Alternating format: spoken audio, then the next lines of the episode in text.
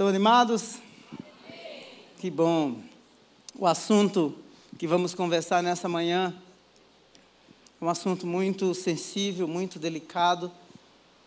E antes de a gente navegar, como eu falei, essa frase ela ficou muito no meu coração. Antes de navegar, nós precisamos aprender a nadar. E eu acredito que durante esses anos de ministério, talvez seja uma das mensagens mais desafiadoras, por causa de toda a polarização que acontece é, no contexto brasileiro, mas ao mesmo tempo também no contexto global. E eu peço que você realmente esteja em oração, orando, para que a semente do Evangelho, realmente, que o Espírito de Deus fale ao seu coração. É, é muito desafiador, mas está dentro da nossa programação como valores, valores do reino. É, e essa será a segunda parte da, da mensagem que preguei na, na última semana, o reino de Deus e os seus conflitos. E hoje eu vou, vou falar um pouco sobre o reino de Deus e os conflitos, principalmente com a filosofia. Porque quando a gente pensa em conflitos, nós geralmente pensamos no diabo, é assim? Natural. Pensamos nos demônios, e nós não pensamos que há um inimigo ou inimigos muito sutis que aparecem de forma muito polida, politizada, mas que estão presentes. Por exemplo, é, quando você lê o livro de Daniel, ah, não houve nenhuma manifestação demoníaca a princípio, mas o rei Nabucodonosor pediu que eles fossem aculturados na cultura dos, babilô dos babilônicos. Então veja só. Então, uma vez que eles fossem aculturados, eles tinham um propósito, obviamente que o propósito era servir outros deuses. E você, sendo aculturado, você vai perder a sua identidade, isso vai mexer com as suas raízes. E no caso deles, mais ainda. Então, é, eu quero ter, vou ficar, às vezes eu fico receoso de dizer assim que vou dar uma aula, não é? Porque o pregador é assim, diz que, às vezes diz que vai dar uma aula o professor e aí ele liga o, o turbo, né? E aí não dá aula, ele prega, não é verdade? Mas a minha fala, ela está muito bem fundamentada, principalmente nos princípios do reino de Deus. E é isso que nós precisamos. E acima de tudo, eu gostaria que você orasse pela nossa nação, orasse pelo Brasil, tá? Esse texto é um texto muito forte de Êxodo, capítulo 28, verso 21, quando o sumo sacerdote ele ia diante do Senhor, ele levava no seu peito o nome das doze tribos de Israel diante do Senhor para orar pelas nações, ou seja, para orar pelas nações de Israel, pelas tribos de Israel, ou seja, o povo estava diante do Senhor. Então, que você escreva assim, não é? que você coloque realmente no seu coração o nome do Brasil.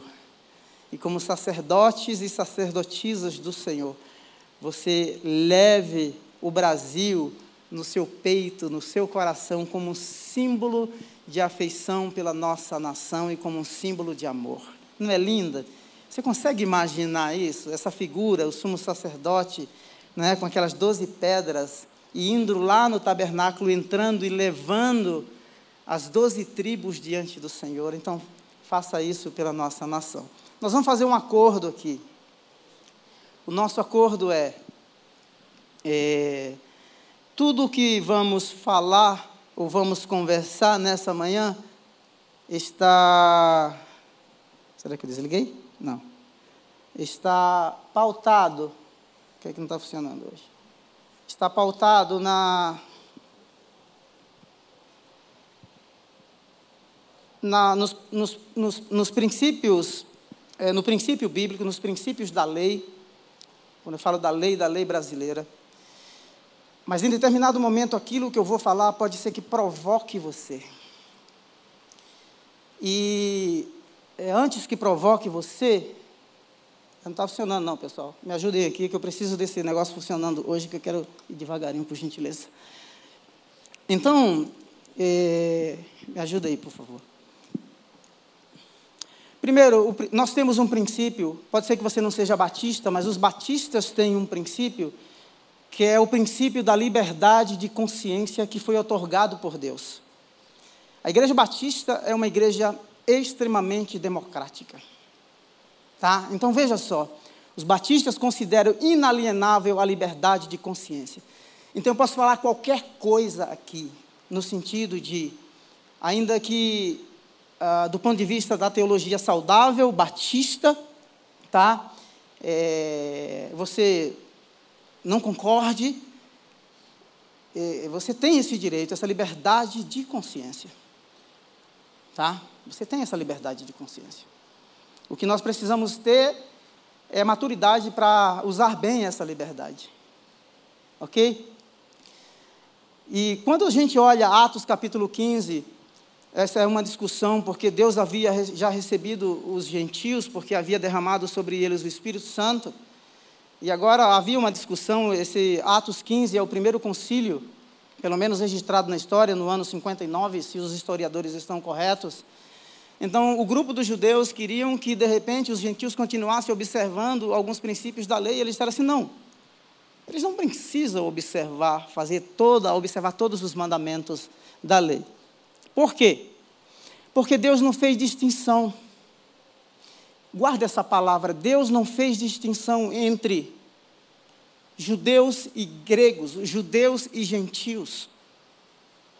Diante da graça de Deus, judeus e gentios foram nivelados, tratados de forma uh, igual.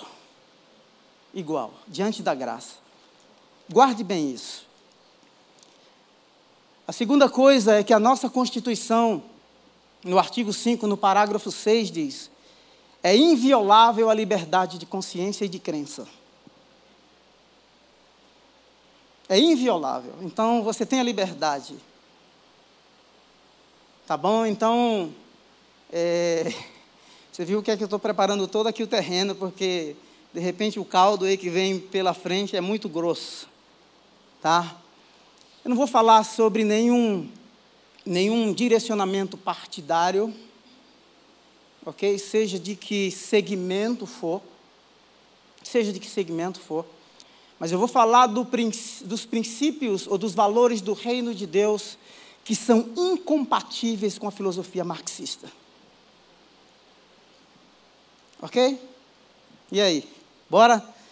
Ah, no meu livro, se você não leu ainda, você é, pode pedir perdão hoje.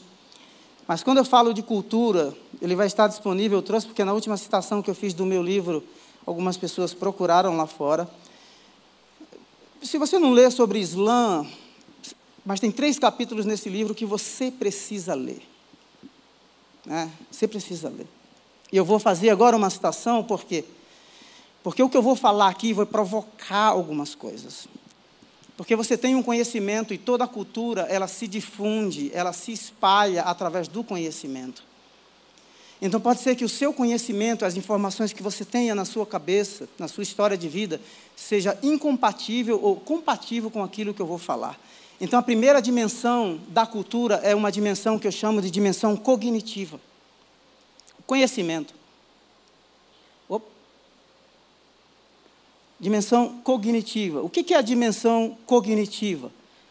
É um tema apresentado, um assunto que é apresentado por alguém dentro do conhecimento que a pessoa tem. Jesus fez isso.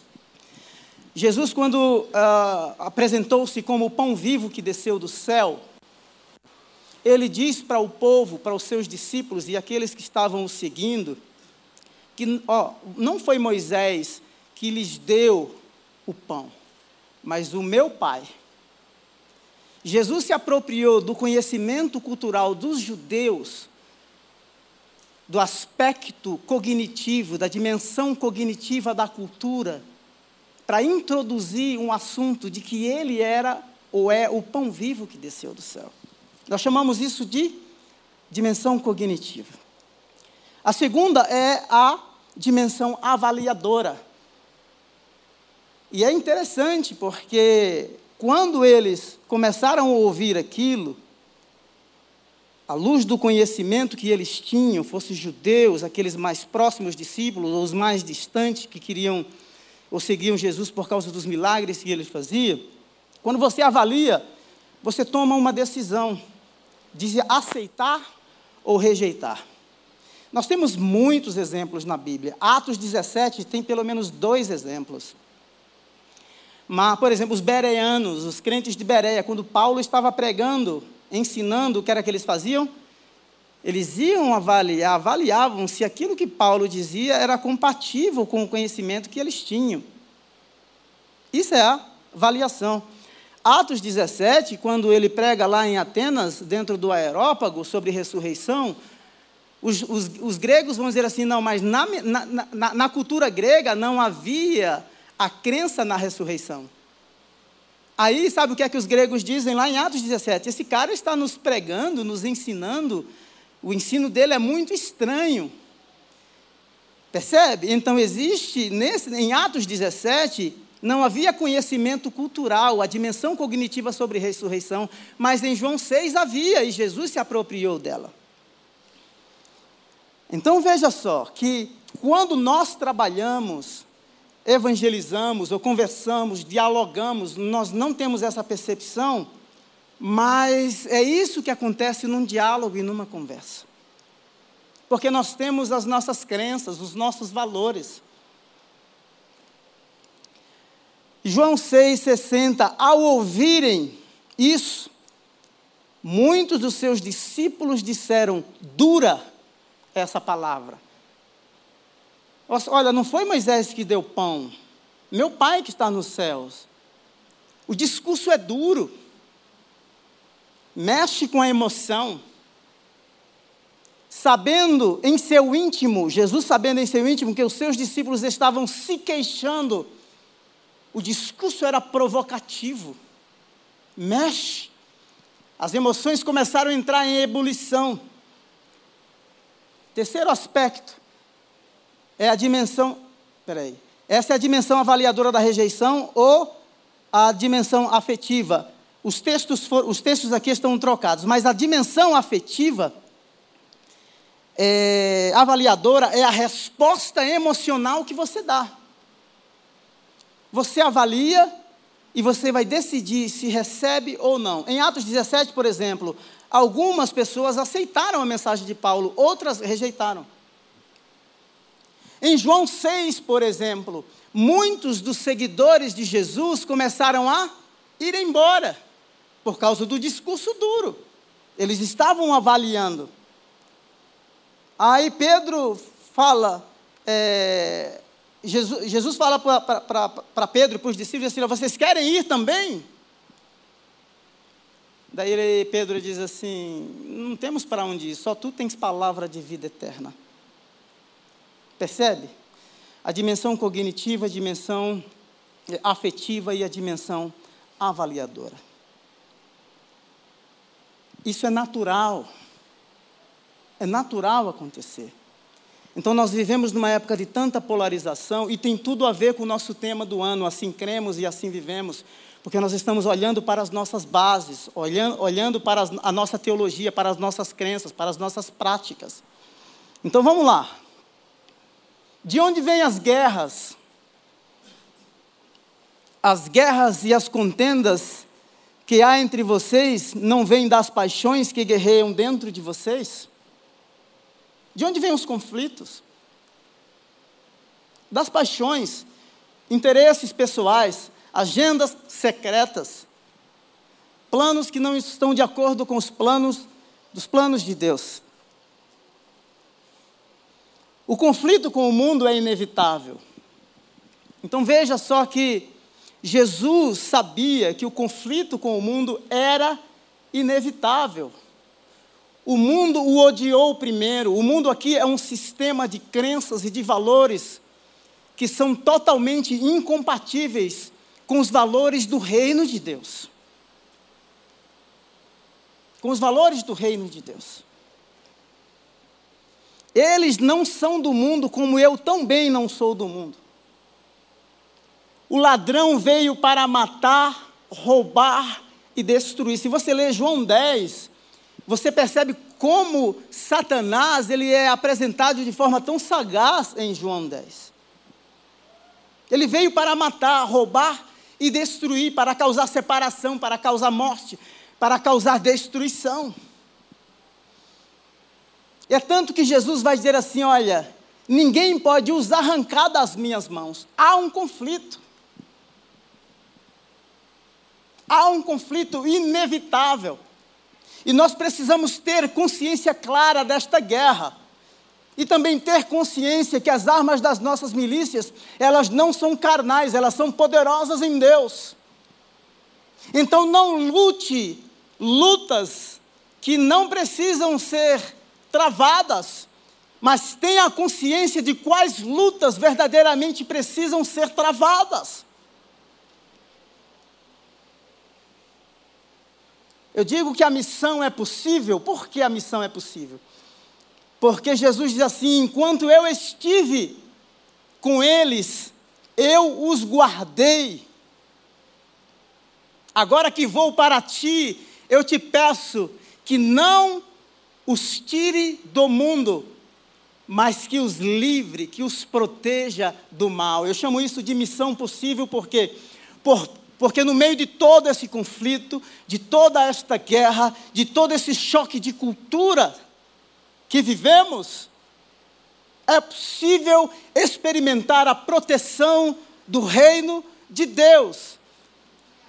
É possível viver nesta época debaixo deste cuidado do Senhor.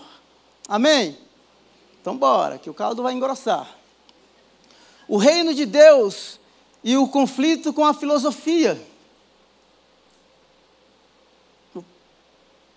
Esse é o Karl Marx. Quando você olha as propagandas, tudo, filmes, cinema, séries, moda, tudo está impregnado pela filosofia marxista. Tudo. E você percebe hoje, com, em, to, em todos os aspectos, como muitas companhias estão fazendo acordo. Isso é o que chamamos de indoutrinação. Antes, quando falávamos, dependendo da crença de um pai não crente, não, os meus filhos são crentes, vão para a igreja. Ó. Se o pai fosse crente, dependendo do segmento dele, não, mas eu não vou apresentar o evangelho, o evangelho, ou eu não vou decidir a religião do meu filho. Eu vou esperar ele crescer. E aí ele vai decidir. Muitos, muitos pais não crentes diziam isso. Hoje as nossas crianças são bombardeadas é, é, e alvo dessa indoutrinação, dessa manipulação. Eles não têm conhecimento cultural, eles não têm capacidade avaliadora isso é violência, sagacidade, maldade, isso é demoníaco.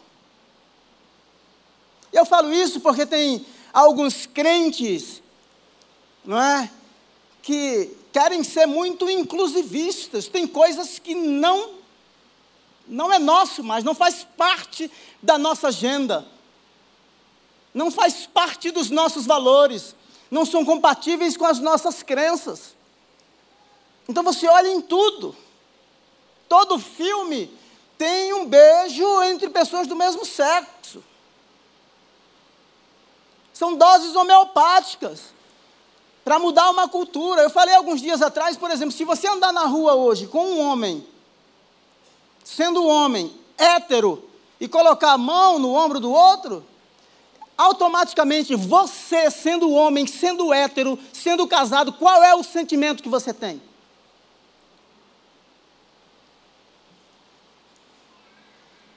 você, você tem uma capacidade avaliadora.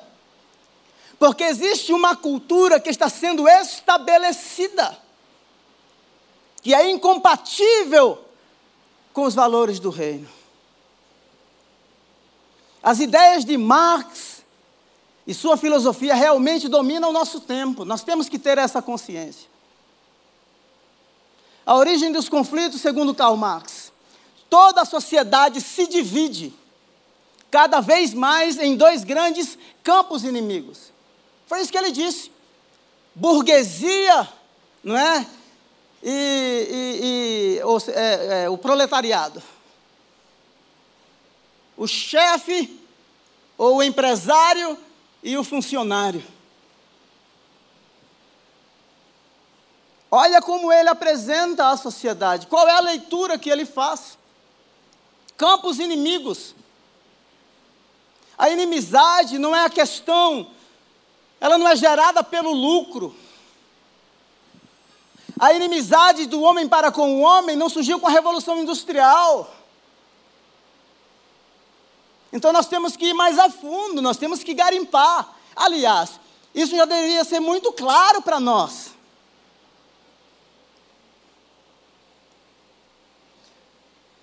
A origem da maldade no mundo não foi trazida, gerada, criada pela burguesia.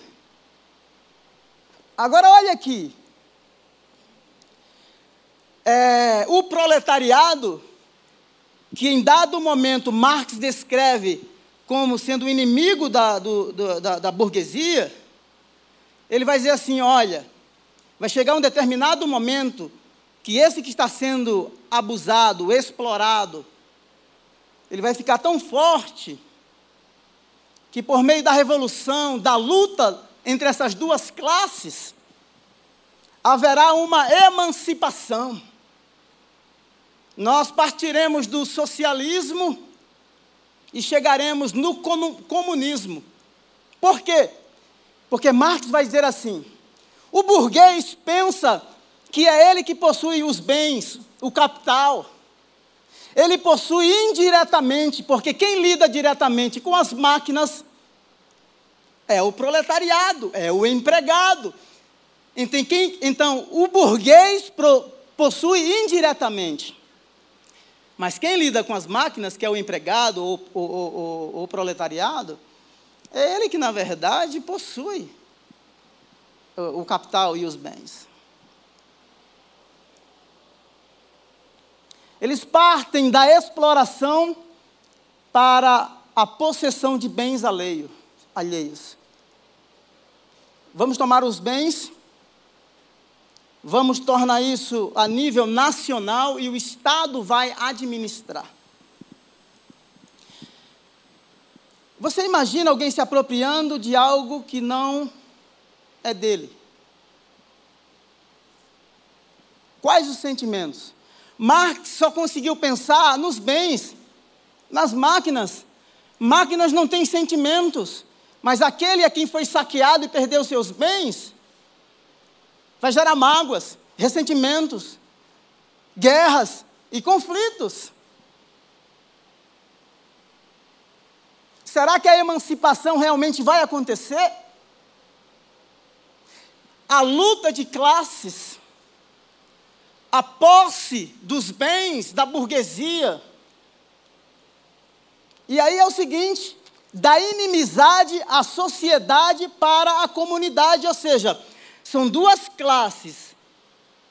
Uma que explora, a outra que se sente explorada. Da inimizade vai surgir é, uma, uma, uma, uma, uma comunidade, estarão tudo em comum agora, e o Estado que vai administrar tudo.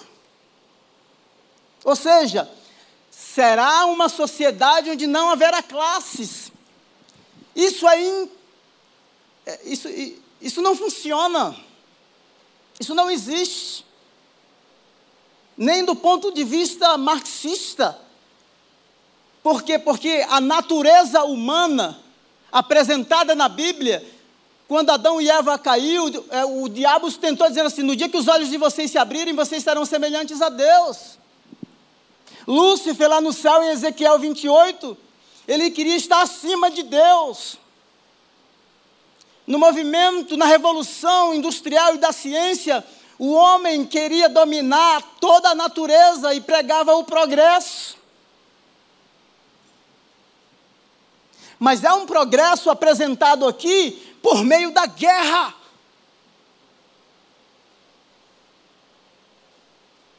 Então a filosofia marxista, ela é incompatível com os valores do reino de Deus. Quais destes princípios, princípios é compatível com o evangelho de Jesus? Será que por meio de uma guerra, de uma luta de classes, o homem será realmente emancipado? O Evangelho, no Evangelho de Jesus Cristo, há alguma proposta de luta de classes?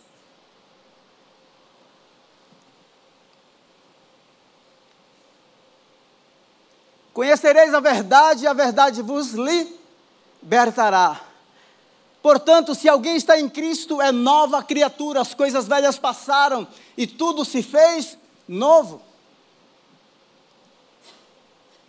Romanos, se pela transgressão de um homem o pecado entrou no mundo e por meio do pecado a morte, a morte passou a todos, quanto mais, ou muito mais, aqueles que receberam de Deus a imensa provisão da graça e a dádiva da justiça reinarão em vida.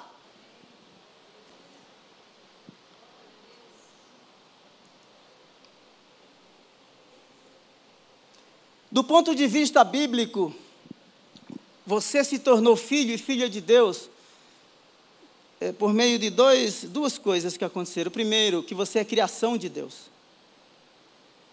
O homem, a humanidade rompeu o seu relacionamento com Deus. Jesus veio como redentor, comprou você por meio do sangue dele.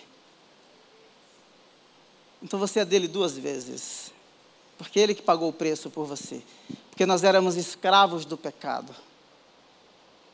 Segura aí, que nós vamos, não chegamos ainda no, no. Olha só, Jesus, Jesus, quando foi traído ali por Judas, o discípulo pegou a, a, a faca, a peixeira, né? E decepou a orelha do, do soldado. Sabe o que Jesus fez? Jesus disse assim: Olha, guarde aí a sua espada porque aquele que viver pela espada, pela espada morrerá. Aqui não há proposta de conflito, de guerra. Aliás, o cristianismo impactou o mundo sem, sem usar nenhuma arma. As pessoas podem até dizer assim, mas o que é que você me diz das cruzadas? É outra história. Outra história. É outra, é, é, é, nós temos que ler as cruzadas num, com outro olhar, com outra perspectiva ainda que houvesse erros, não é? Que muitos crentes cometeram ao longo da história e a igreja cometeu, nós temos que olhar para o nosso mestre e entender que ele é o nosso modelo. Ele não propôs guerra. Ele não incentivou o ódio. Daqui a pouco eu vou falar uma coisa para vocês, vocês vão ficar escandalizados. Disse-lhe Jesus: guarda a espada. Então nós temos que entender uma coisa: quando nós nos alistarmos ou alguém se declara seguidor ferrenho da filosofia marxista, você se alistou para uma luta de classes. Você colocou o cristianismo, a religião, para o ralo. E não sou eu que digo, é o manifesto do Partido Comunista que diz. Vocês ouviram o que foi dito? Ame o seu próximo e odeie o seu inimigo. Mas eu lhes digo: amem os seus inimigos e orem por aqueles que os perseguem. Olha o que é que o Alcorão diz, totalmente diferente do que Jesus diz essa parte sublinhada, a quem vos agredir, rechaçai-o da mesma forma, porém temei a Deus e sabei que Ele está como os que o temem. Olha a incompatibilidade. Por quê?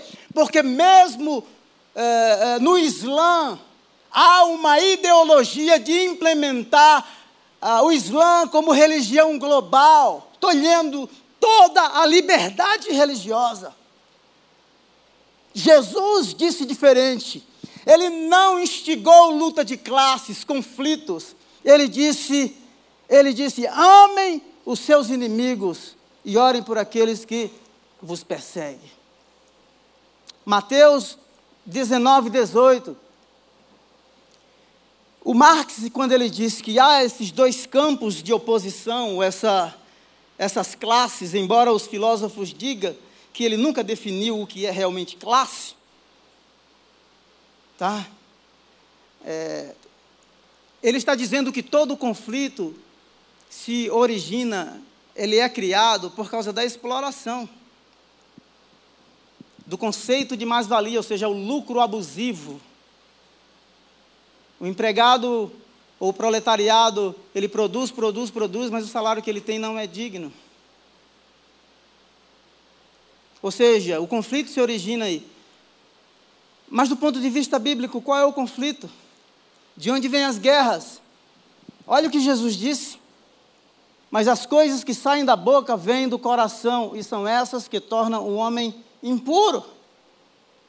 Pois do coração saem os maus pensamentos, os homicídios, os adultérios, as imoralidades sexuais, os roubos e os falsos testemunhos e as calúnias.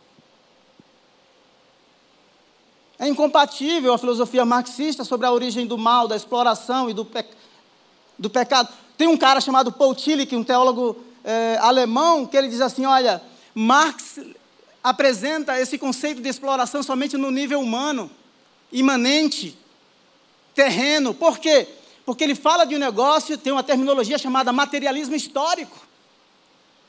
Ele diz assim: tudo tem que ser explicado do ponto de vista material.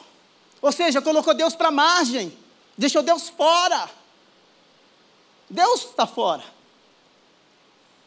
E, Mar, e, e, e Tillich diz assim: isso não vai funcionar nunca. Essa emancipação nunca vai acontecer. Essa libertação nunca vai acontecer do ponto de vista marxista, porque ele deixou na mão dos homens. Haverá guerra contínua. E essa é a grande sacada. A grande sacada. Porque só há um que pode realmente nos libertar. Juntar brancos e pretos, gregos e judeus, paulistanos e baianos, sentar numa mesma mesa, ricos e pobres. Foi isso que aconteceu em Atos capítulo 4. Somente Deus pode fazer isso. A filosofia marxista jamais será implementada na terra, porque o coração do homem ou a humanidade é por natureza má. E o bem que nós fazemos é por causa da graça de Deus que nos alcançou. Amém? Vocês estão conseguindo me entender? Segura aí. Olha o que é que Paulo diz em Gálatas. Não há judeu nem grego, nem escravo nem livre, homem nem mulher pois todos são um em Cristo. Jesus quebrou toda a barreira da separação, havia lutas, conflitos, gregos, judeus, né? bárbaros, mundo civilizado e o mundo não civilizado. Jesus reconciliou. Eu gostaria que você pensasse nas propagandas que você está ouvindo. Sabe, nas ideias que você dissemina nos vídeos que você passa para frente. Se esses conceitos, não é? Da filosofia marxista estão sendo disseminados, e o que é que nós, e o que é que alguns estão promovendo? Porque Jesus promoveu com a mensagem dele reconciliação. A barreira da separação foi quebrada. Se nós instigarmos luta de classes, nós vamos permitir que essa ideologia nos coloque no lugar da vítima, do explorado. E mais, o pior de tudo, só instiga a revolta, só instiga a segregação. Mateus capítulo 5, verso 9. Bem-aventurados são os pacificadores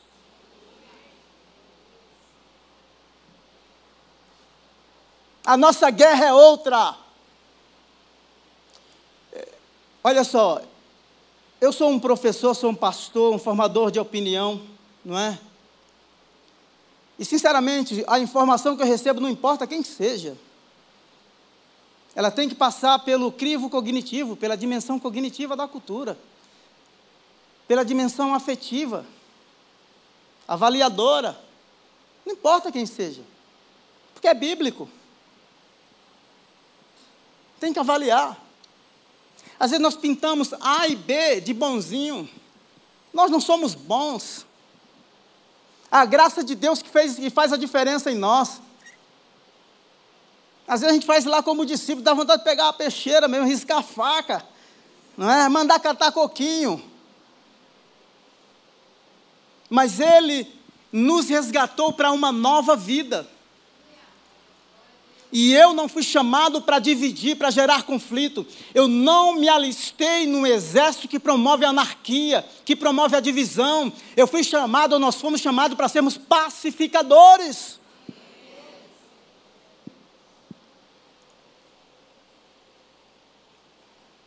Segura aí.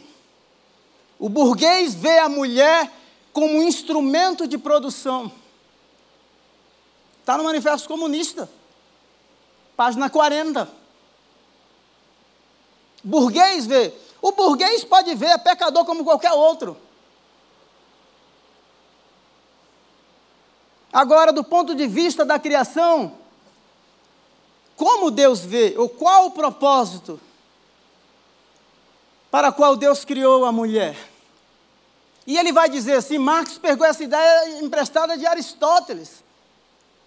Ele, ele ouve dizer que os instrumentos de produção devem ser explorados, ou seja, a mulher é vista, segundo a, a, a Marx, como objeto de exploração e de reprodução. Olha o que Aristóteles. Só que do ponto de vista bíblico, Gênesis 2 diz que então o Senhor Deus declarou: não é bom que o homem esteja só. A ideia da unidade. E a ideia da unidade aqui não é uma invenção humana. É um modelo que é reproduzido, é o um modelo de um Deus trino, que tem Deus Pai, Deus Filho e Deus Espírito Santo, que é revelado, manifestado na criação. Porque um Deus de amor seria muito narcisista se ele fosse é, uno Para dizermos que Deus é amor, se pressupõe que tem que ter outras pessoas a quem este amor é canalizado. Então, aqui, a ideia da criação é a ideia de unidade. Deus criou a mulher com um propósito. A ideia de complementariedade, Deus criou criou Deus o homem à sua imagem, a imagem de Deus o criou homem e mulher os criou. Homem e mulher. Cresçam, se multipliquem. Eu sei que é toda distorção. Então o movimento feminista vai dizer assim: não, é isso, o Marx disse.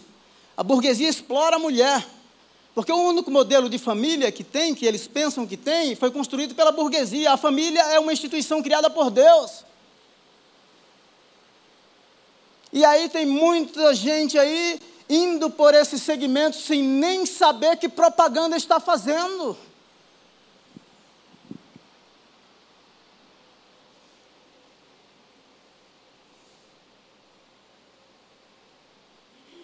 A ideia de complementariedade lhe farei uma adjuntora.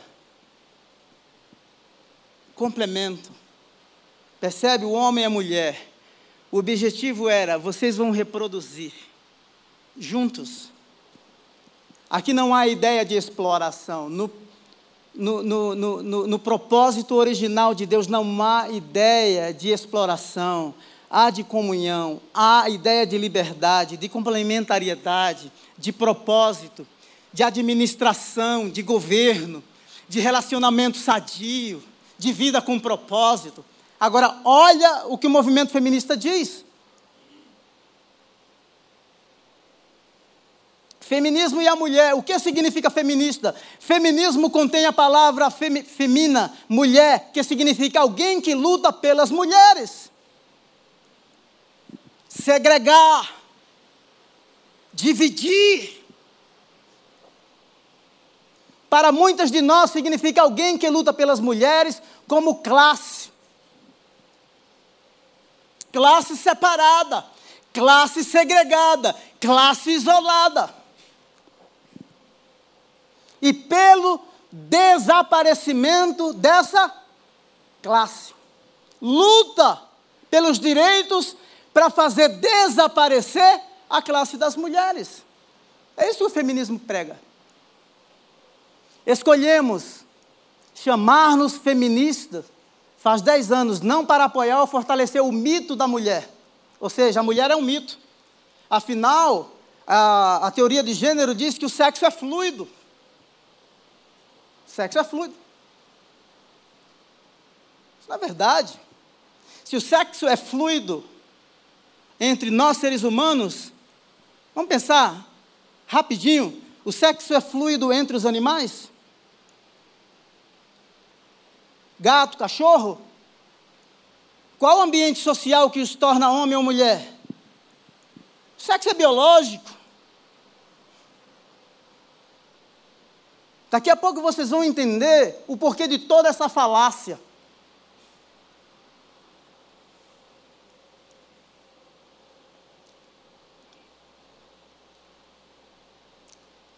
Escolhemos chamarmos feminista faz 10 anos, não para apoiar ou fortalecer o mito da mulher, nem para é, identificarmos-nos com a definição que o opressor faz de nós, mas para afirmar que o nosso movimento tem uma história e para sublinhar o laço político com o primeiro movimento feminista. Eu queria que você pensasse em tudo isso. Jesus viu a mulher de forma diferente. Jesus a chamou de filha de Abraão. Na genealogia de Jesus, no livro de Mateus, tem o nome de pelo menos quatro mulheres. Jesus recebeu apoio no seu ministério das mulheres. Em Mateus capítulo 1, a partir do verso 18, Maria foi uma mulher agraciada. O útero de Maria foi apropriada para gerar o Salvador do mundo. O útero não gera frustração, o útero não foi criado para exploração. Forma alguma, a vida ou as vidas no plano divino têm propósito e objetivo.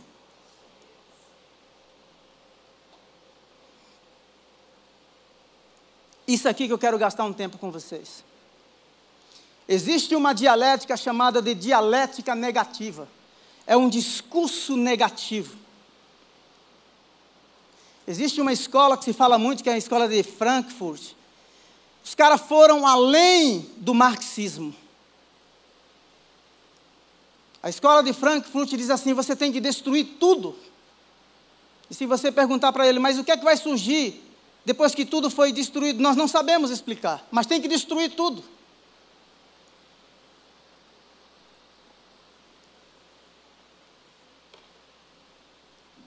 Absolutamente tudo. Então veja que há uma, um diálogo, um discurso totalmente negativo. A ênfase consiste apenas em encarar tudo que existe sob o aspecto negativo e encarar o lado de mal, da exploração, de crueldade que existe em tudo. Todas as relações humanas possíveis, relações que tanto pode ser abarcar a sociedade inteira, quando podem ser relações pessoais, por exemplo, relação entre marido e mulher, pai, filho, professor e aluno. Tudo é ruim. Dois e dois, dois mais dois é quanto? Quatro. Quatro para você, para mim é cinco.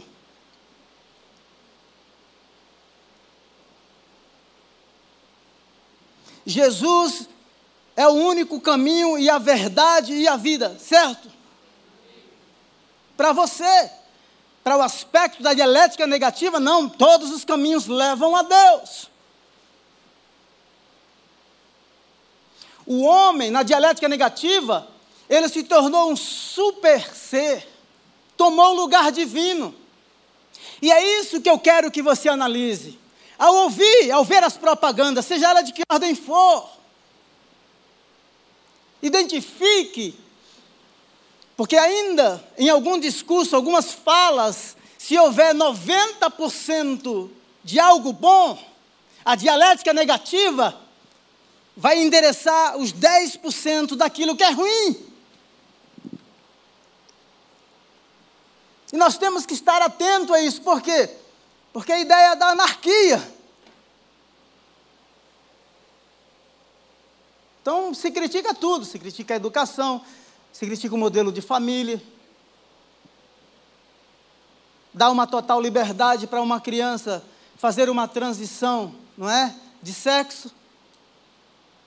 Você acha que uma criança tem essa capacidade cognitiva, conhecimento, maturidade emocional? Mas a dialética negativa diz assim: não pode.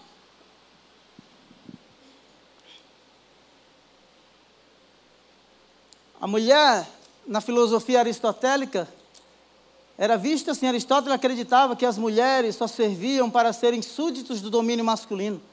As mulheres têm a parte deliberativa da alma, disse ele, mas não é soberana por natureza. Elas nascem para ser governadas por homens em um sentido constitucional, como cidadãos governam outros cidadãos. Os seres humanos são a união de corpo e alma, disse ele.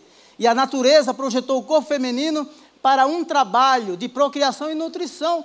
Então, Marx pegou a ideia de Aristóteles. Mas o propósito divino para a mulher foi de unidade, de complementariedade, foi de propósito, foi de relacionamento saudável foi de multiplicação em conjunto, não isolada, foi de formação comunitária. O que, que nós vamos escolher? Família. A abolição da família até as mais até os mais radicais exaltam-se com essa infame intenção dos comunistas. Marx diz: a abolição da família. Olha o que é que diz. Em que se baseia a família atual, burguesa? No capital, no lucro privado. Na sua plenitude, ela existe apenas para, apenas para a burguesia. Mas encontra seu complemento na ausência forçada de família entre os proletários e na prostituição. O que Marx está dizendo assim: olha, a família só existe para o burguês. Precisa ser abolida. Você pode é, agora, do ponto de vista bíblico, Deus criou a família. Agora, olha só o que é que tramita lá no Congresso. Tem aí essa PL, não é? Esse projeto de lei 33, 3369. Pelo texto, o poder público fará o reconhecimento formal e garantirá todos os direitos a todas as formas de família. Esta é conceituada como a união entre duas ou mais pessoas que se baseiem no amor, na socioafetividade, independentemente de consanguinidade, gênero, orientação sexual, nacionalidade, credo ou raça, incluindo seus filhos ou pessoas, ou seja, no modelo de família não importa qual seja. O importante agora é o amor. Então, se o pai quer casar com o filho, case. Se a mãe quer casar com a filha, case. Isso é projeto de lei. Do ponto de vista bíblico, é compatível com a Bíblia? Em hipótese alguma. As pessoas, por isso que eu li no início, que como batistas nós temos a liberdade de consciência, mas a liberdade sem responsabilidade, ela é devastadora. Quando nós quebramos princípios, princípios nos quebram. E aí não é Samuel ou o estatuto da Igreja Batista do Povo que está dizendo, é a Bíblia que está dizendo. É a história que diz tudo isso. É o modelo divino para se encher e povoar a terra, para se ter modelos de comunidades conforme Deus criou. O deputado diz, eu tirei o nome do deputado, mas se você quiser ir lá pesquisar, você tem a liberdade. Há tempos que a família é reconhecida não mais por critérios de consanguinidade, descendência genética ou união entre pessoas de diferentes sexos, disse o deputado. As famílias hoje são conformadas através do amor, da socioafetividade, critérios verdadeiros para que pessoas se unam, se unam e se mantenham enquanto núcleo familiar. Percebe aqui a, a dialética da negatividade? Esse é o mundo que nós vivemos. Esse é o mundo que os nossos filhos vão encarar. Nós somos bombardeados a todo instante com essas narrativas. Deus criou o homem à sua imagem, a imagem de Deus os criou. Homem e mulher os criou. Deus os abençoou, ele disse: sejam férteis. A família é uma criação de Deus, nós temos um modelo. Agora, marxismo e liberdade religiosa. Eu não. As ideias de liberdade, de religião e de consciência apenas expressavam o domínio da livre concorrência no campo do conhecimento. Olha o que é que o comunismo quer fazer que é abolir as verdades eternas, suprimir a religião e a moral em vez de lhes dar uma nova forma. O que Marx está dizendo assim, no manifesto do Partido Comunista, quando houver a revolução, existem algumas coisas que são da história que nós vamos renová-las, transformá-las, remodelá-las, mas a religião será suprimida. Não haverá religião.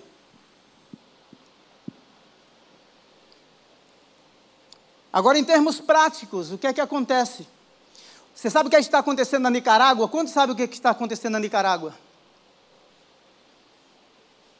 Daniel Ortega, presidente da Nicarágua, um ditador, desde 2018, fechou mais de 200 organizações. A partir de 2018, a Igreja Católica é, abrigou e deu apoio a alguns jovens que estavam protestando. Esse cara já está há mais de cinco mandatos no governo.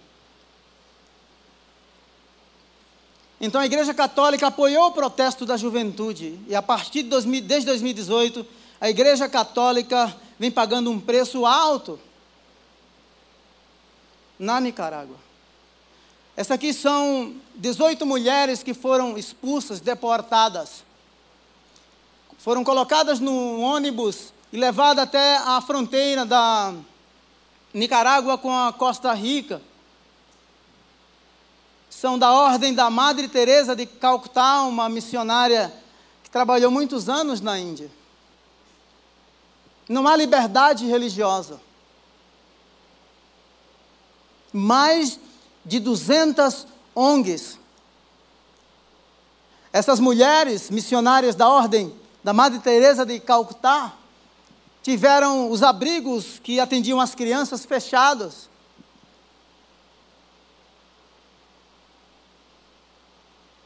Socialista, comunista, a fundamentação é marxista. Deixe-me dizer uma coisa para você. Por isso eu falei do aspecto cognitivo do afetivo e do avaliador. Pode ser que você não creia em nada disso que eu estou falando. Certo? E eu respeito, porque Deus te deu essa liberdade. E quem é Samuel, ou a igreja batista do povo, na fila do pão diante de Deus, daquele que te deu a liberdade. Mas me deixe dizer uma coisa para você eu me sinto na responsabilidade de dizer para você que eu jamais endossarei com a minha mão qualquer sistema de governo que se pressupõe a perseguição. Sábado, sábado, alguns dias atrás, eu eu, eu e a minha família, a Sueli, fizemos uma visita para uma família de netos de russos que vieram fugidos da Rússia. Aquela moça falou que quando o pai dela chegou no Brasil, ela não o avô dela chegou no Brasil, ela não aguentava ouvir essa palavra, comunismo.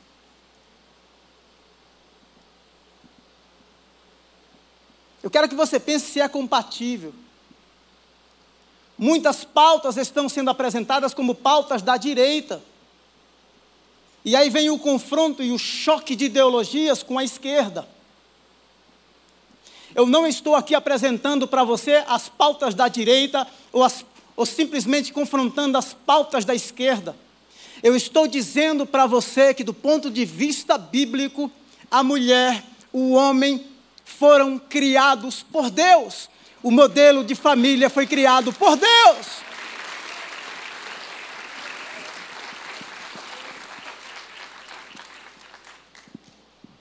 Agora, pode haver voz profética no Congresso, cristãos conservadores? Pode. Não simplesmente para defender os nossos direitos. Não para terceirizarmos a voz profética, que é sua. A voz profética é da igreja, ela é coletiva, mas ela é individual.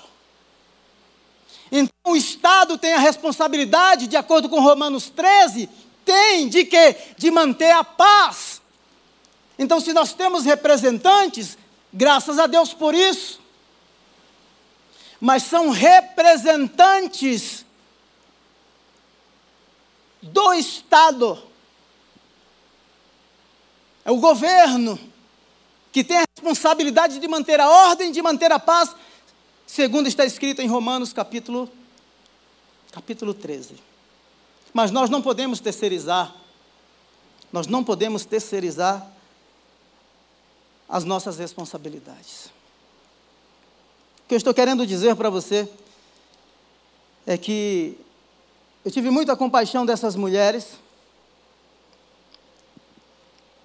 porque imagino, deixando toda uma vida para trás, elas estão na Nicarágua desde 1998 e sendo expulsas, deportadas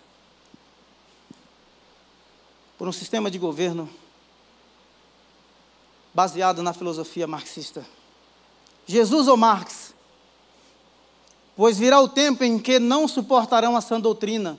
Pelo contrário, sentirão coceira nos ouvidos segundo seus próprios desejos, juntarão mestres para si mesmos. Eles se recusarão a dar ouvidos à verdade, voltando-se para os mitos. Você, porém, você, porém, seja sóbrio Engraçado que todo mundo critica quando o crente fica fanático.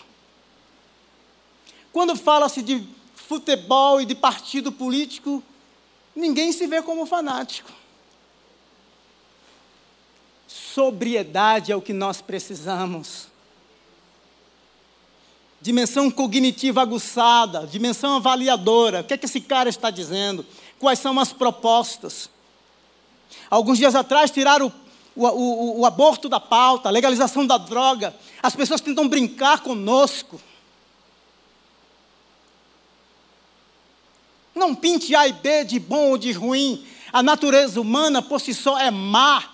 Em seus caminhos, segundo Romanos 3, há destruição e miséria. Só que nós nascemos, fomos resgatados para uma outra vida. Deus tem um propósito singular para você neste tempo aonde há tanta dialética negativa, você é a voz da esperança. Se coloque em pé, por favor. Você vai voltar aqui domingo que vem? Uns dois, três aí que, que foram embora, porque tem que aguentar mesmo. Pau que dá em Chico, dá em Francisco, né? Senhor, muito obrigado por essa manhã. Nós reconhecemos que sem o Senhor nós não somos nada. Dá-nos a tua graça. Nós reconhecemos que os dias são maus, são de lutas intensas. Mas o Senhor mesmo orou pelos discípulos, que disse que quando o Senhor esteve com eles, o Senhor os protegeu. O Senhor disse que o mundo os, odi, é, os odiaria, porque o Senhor mesmo já havia experimentado o ódio, a rejeição. Eu oro, Deus, levante esses homens e mulheres que aqui estão, aqueles que nos escutam pela internet, como os teus luzeiros, homens e mulheres que são embaixadores e embaixatrizes do teu reino. No meio de uma geração tão flácida, Senhor eterno, nós queremos dizer que é assim que cremos e é assim que vivemos. Deus, em nome de Jesus, oramos pelo nosso Brasil, abençoamos a nossa nação. Deus, eu abençoo cada vocação que aqui está, derrame graça sobre nós. Deus, em nome de Jesus, em nome de Jesus, quando nos encontrarmos com as pessoas, com um pai, com uma mãe, com um filho, um esposo, um empresário, Deus eterno, um adolescente, um jovem, uma jovem, Senhor eterno, usa-nos para sermos ministros da tua graça.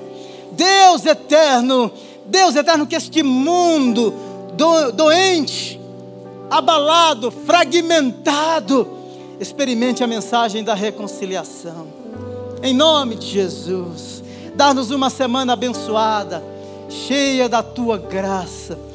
Nós queremos mais e mais de ti, em nome de Jesus. Em nome de Jesus. Glória a Deus. Eita feijoada hoje, hein? Tem uma semana abençoada em nome de Jesus.